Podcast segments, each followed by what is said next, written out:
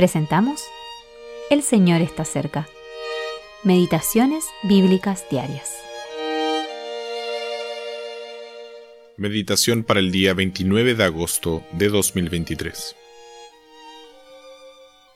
Como en los días de Noé, así también será en los días del Hijo del Hombre. Lucas capítulo 17, versículo 26. Los días de Noé y nuestros días. La maldad se había propagado por todas partes en los días de Noé. La gente cometía actos malvados de forma continua y deliberada.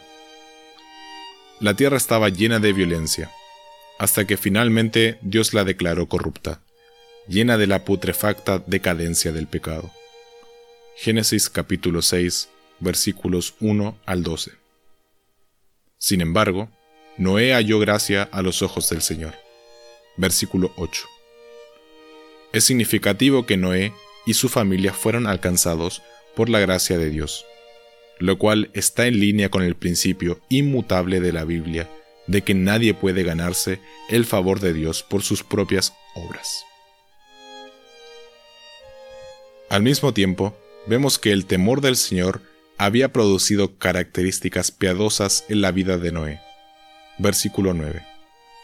En primer lugar, y ante todo, él era justo en la práctica. Se comportaba honorablemente con todos.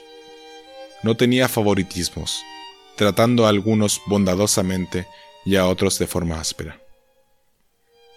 Decidió hacer lo correcto en cada situación. En segundo lugar, Noé era perfecto, lo que en este contexto no significa sin pecado, sino recto, es decir, irreprochable en todos los aspectos de su vida.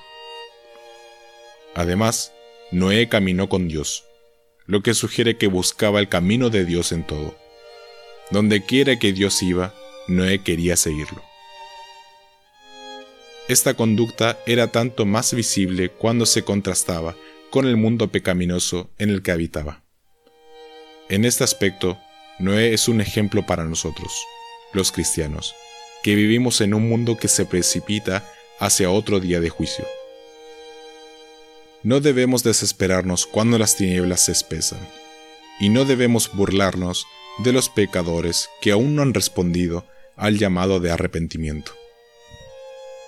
En lugar de eso, debemos manifestar el carácter de Cristo, como hizo Noé. El Espíritu de Dios nos fortalecerá para amar la justicia y vivir irreprochablemente, haciendo lo que es correcto y honorable. Entonces caminaremos con Dios en la senda de la piedad, en medio de nuestros vecinos y conocidos, entre quienes debemos resplandecer como luminares en el mundo. Filipenses capítulo 2, versículo 15. Stephen Campbell